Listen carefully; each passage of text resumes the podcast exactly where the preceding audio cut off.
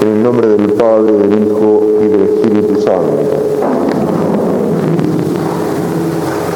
Como todos los años, en este 2 de noviembre recordamos a los fieles difuntos. Esta recordación tiene una doble finalidad.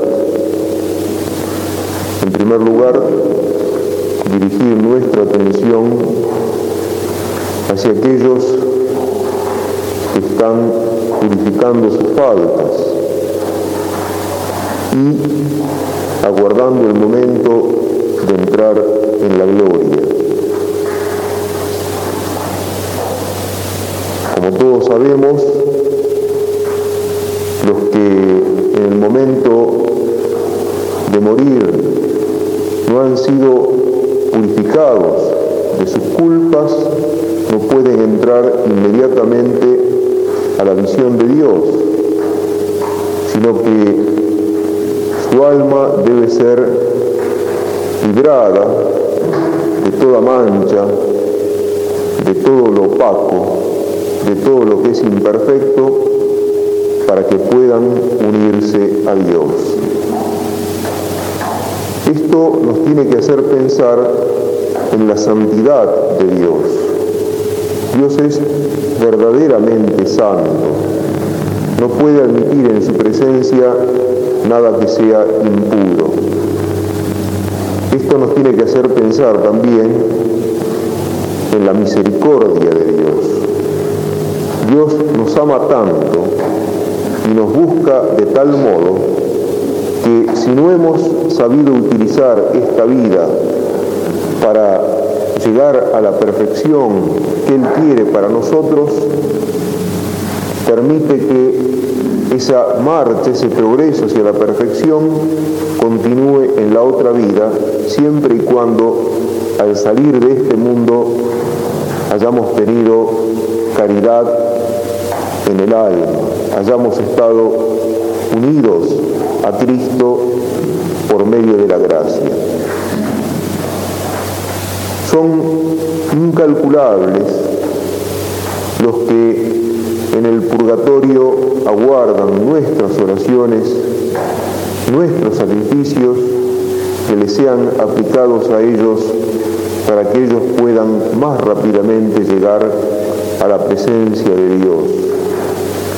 Y como tantas veces se dice, llama mucho la atención en un mundo que pretende tener mucha sensibilidad hacia los necesitados, no tengamos presentes a los que están más necesitados, no con la necesidad del cuerpo, que es importante, sino con una necesidad espiritual que es mucho más importante y nunca o casi nunca nos ocupemos de rezar por ellos, de ofrecer sacrificios por ellos y sobre todo los cristianos desconozcan y a veces desprecien olímpicamente el tesoro de las indulgencias que la riqueza de la iglesia pone en sus manos y que ellos pueden con tanta facilidad aplicar a las almas de sus difuntos.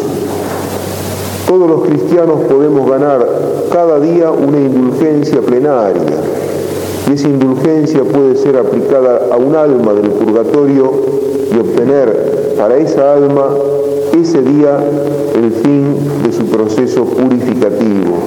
Y sin embargo, los cristianos no piensan en eso, no se interesan en conocerlo, ni se interesan en utilizarlo.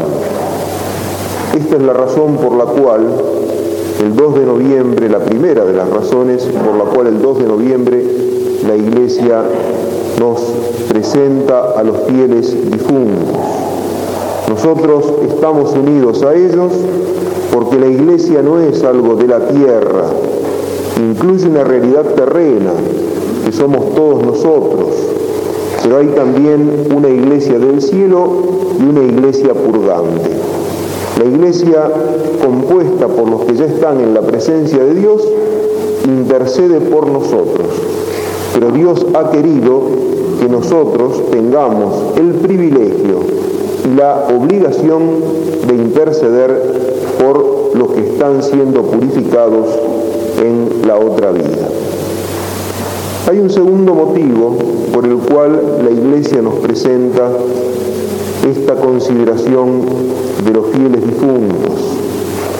Quiere que entendamos que algún día también nosotros vamos a ser difuntos, que algún día también nosotros vamos a tener necesidad de los que quedaron de este lado para que con sus oraciones disminuyan, acorten el tiempo de la espera para ingresar en la vida eterna.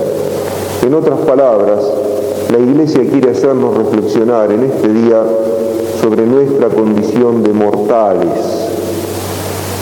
El hombre, como todos sabemos, es mortal, aunque la muerte no fue hecha por Dios, sino que es consecuencia del pecado. Dios, que es Dios de vivos, hizo al hombre para vivir, pero como por el pecado el hombre se quiere cortar de Dios, despreocuparse de Él, hacer su propia vida, ser independiente, ser autónomo, y bueno, al separarse de Dios, al darle la espalda, se está cortando de la fuente de la vida, porque todo lo que vive en este mundo vive porque Dios lo ha hecho capaz de vivir. La fuente de la vida está en Dios. ¿eh? Si uno se corta de la fuente de la vida, comienza a deslizarse hacia la muerte. Y de este modo entra la muerte en la vida humana. Cuando nos toca hablar de estas cosas, podemos parecer, y de hecho parecemos a la consideración del mundo, fúnebres. Pero en realidad el mundo no recibe bien este tipo de reflexiones no porque no le interese, sino porque por una infantil astucia querría olvidarse de esta realidad de la muerte, querría olvidar que el hombre es mortal. Y para olvidar que nos aguarda la muerte, recurrimos a mil clases de estratagemas que infaliblemente terminan fracasando. Uno puede vivir absorbido en los problemas y las preocupaciones del mundo, como dice el Evangelio, otros pueden vivir fascinados por las riquezas, otros en la búsqueda del, poder, en fin, mil cosas nos pueden tentar, pero esas mil estratagemas para desviar nuestra mirada de esa realidad, la muerte está al final de nuestro camino en la tierra, esas estratagemas fracasan. Y entonces nuestra fragilidad, que algún día de ser quebrada por la muerte, termina imponiéndose como algo tétrico, sombrío, y al mismo tiempo termina imponiéndose como una especie de burla a nuestro apetito de vivir y de vivir siempre. Por más que el hombre se revele, por más que el hombre chille y patalee, finalmente se ve atropellado y quebrado por la muerte. Y entonces, muy fácilmente, se puede pasar al otro extremo.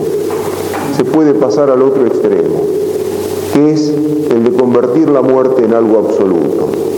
El mundo antiguo vio esto muchas veces, notoriamente en Egipto, donde los hombres vivían para preparar su tumba. Pero el mundo moderno no ha avanzado en gran medida con respecto a eso. ¿eh? El hombre es mirado hoy como un ser para la muerte, porque si la vida no tiene sentido, en definitiva, la muerte es un bien, porque termina cortando esa serie de absurdos y de sinsentidos que es la vida humana cuando el hombre se ha apartado de Dios. Y por eso hoy, por eso hoy son muchos los que dicen que el hombre es un ser para la muerte, el hombre es una pasión inútil porque constantemente busca agarrarse a algo definitivo y nunca jamás encuentra algo definitivo, todo pasa, la muerte todo se lo lleva. La muerte parece como un corredor que nos corre de atrás. En las carreras, tanto pedestres como de automóviles, es una técnica frecuentemente empleada esa de correr de atrás, dejar que uno vaya adelante y otro se pone atrás y lo deja correr. Y cuando lo ve cansado, cuando lo ve debilitado, lo pasa. Y así somos nosotros. Corremos, corremos, corremos, pero siempre tenemos la muerte a nuestras espaldas. Y a medida que pasa el tiempo, nuestra marcha se hace cada vez más lenta. En cambio, la muerte no se cansa. ¿eh?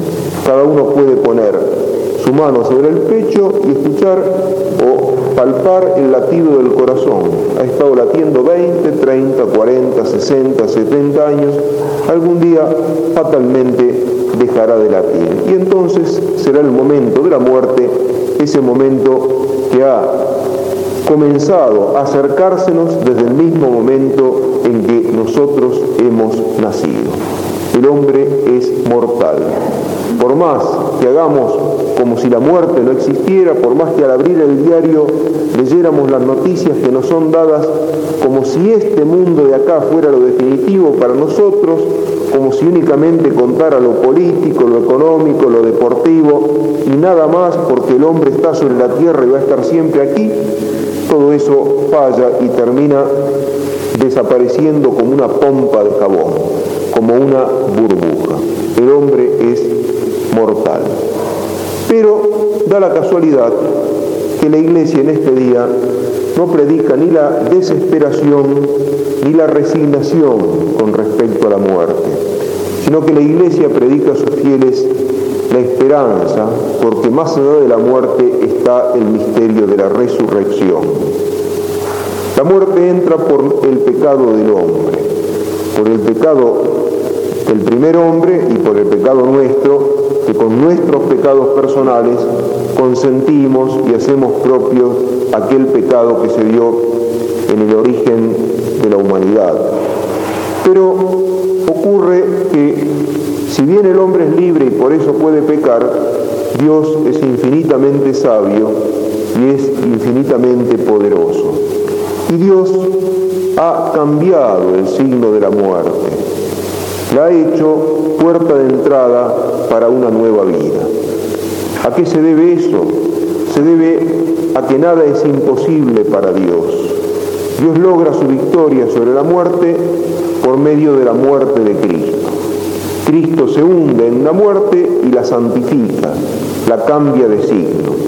Y tenemos un ejemplo de ello viendo alrededor nuestro. En efecto, todas las cosas del mundo mueren, pero en el mundo todo lo que muere sirve para una vida superior. ¿eh? En primer lugar tenemos las cosas del mundo mineral.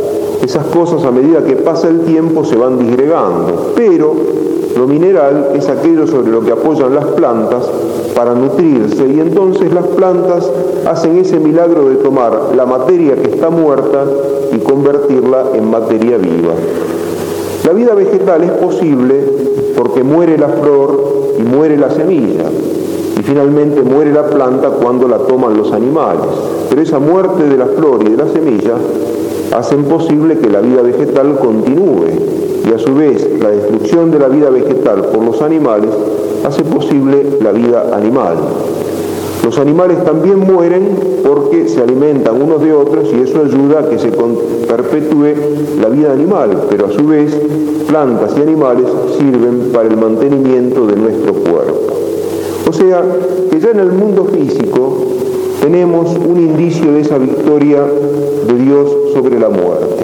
Todo muere, es cierto que todo muere, pero al morir todo se ofrece a una vida superior.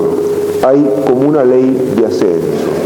Y esa ley de ascenso se debe, Dios ha querido que así fueran las cosas en el mundo, para reflejar ese misterio central, este misterio representado por la cruz, de que Cristo se hunde en nuestra muerte y al vencerla la, la convierte, la transforma en fuente de vida.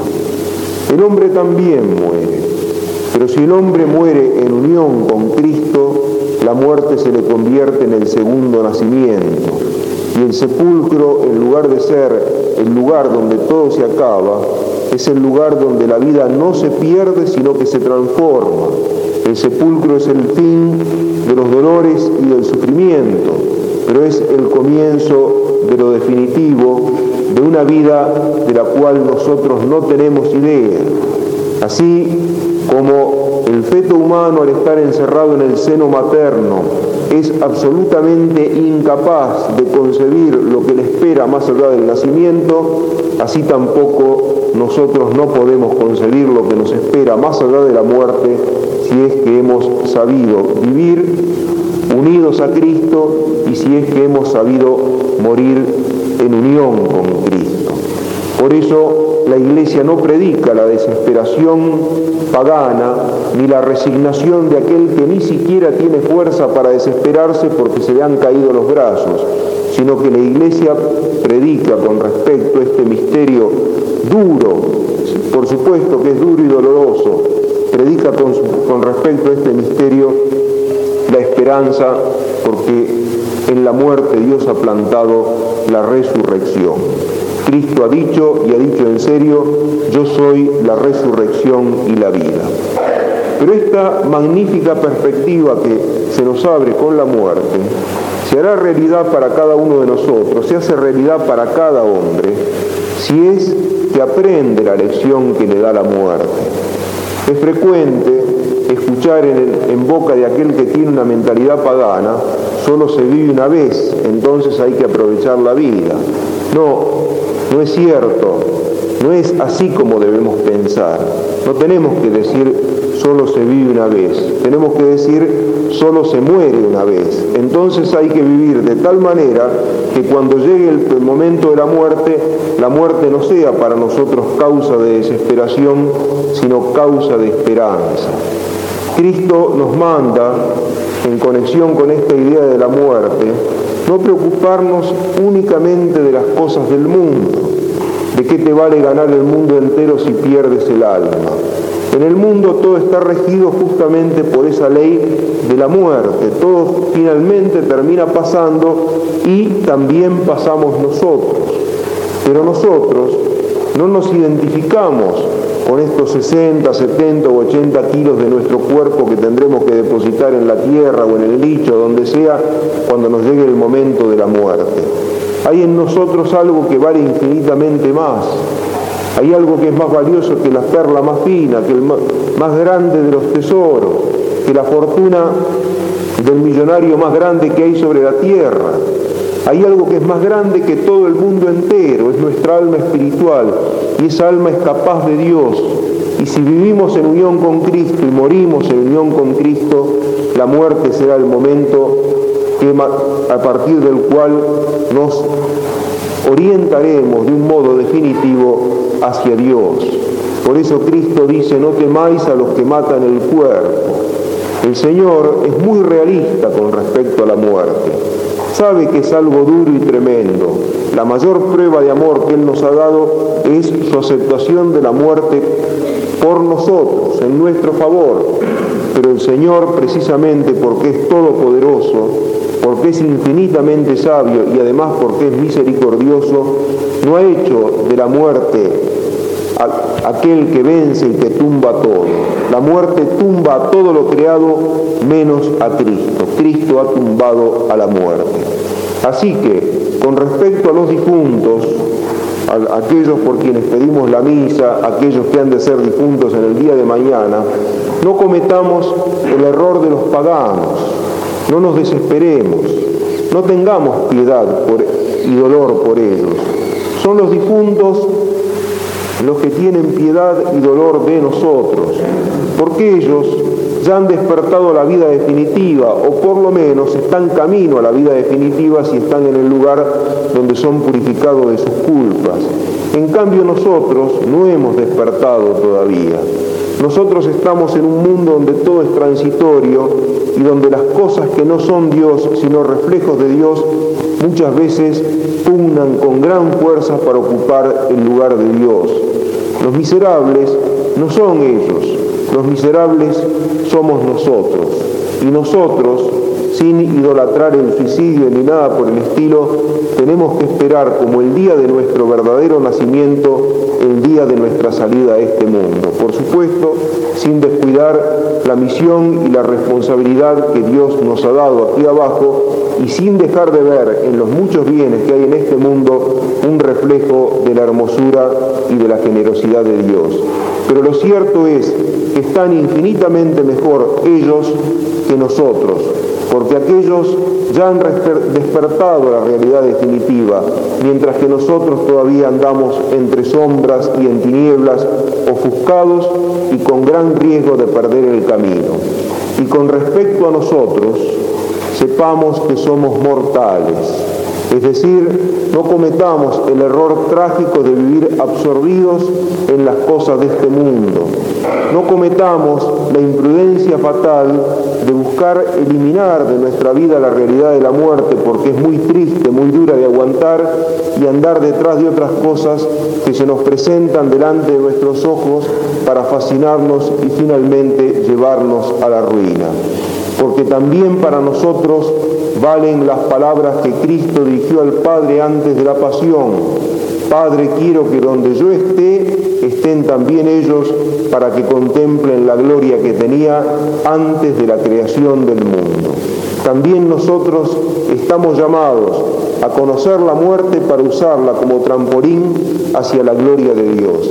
Pero esto se cumplirá en nosotros si sabemos vivir unidos a Cristo, que es la resurrección y la vida, y vivir como hijos de Dios, que no es Dios de muertos, sino Dios de vivos. Que así sea.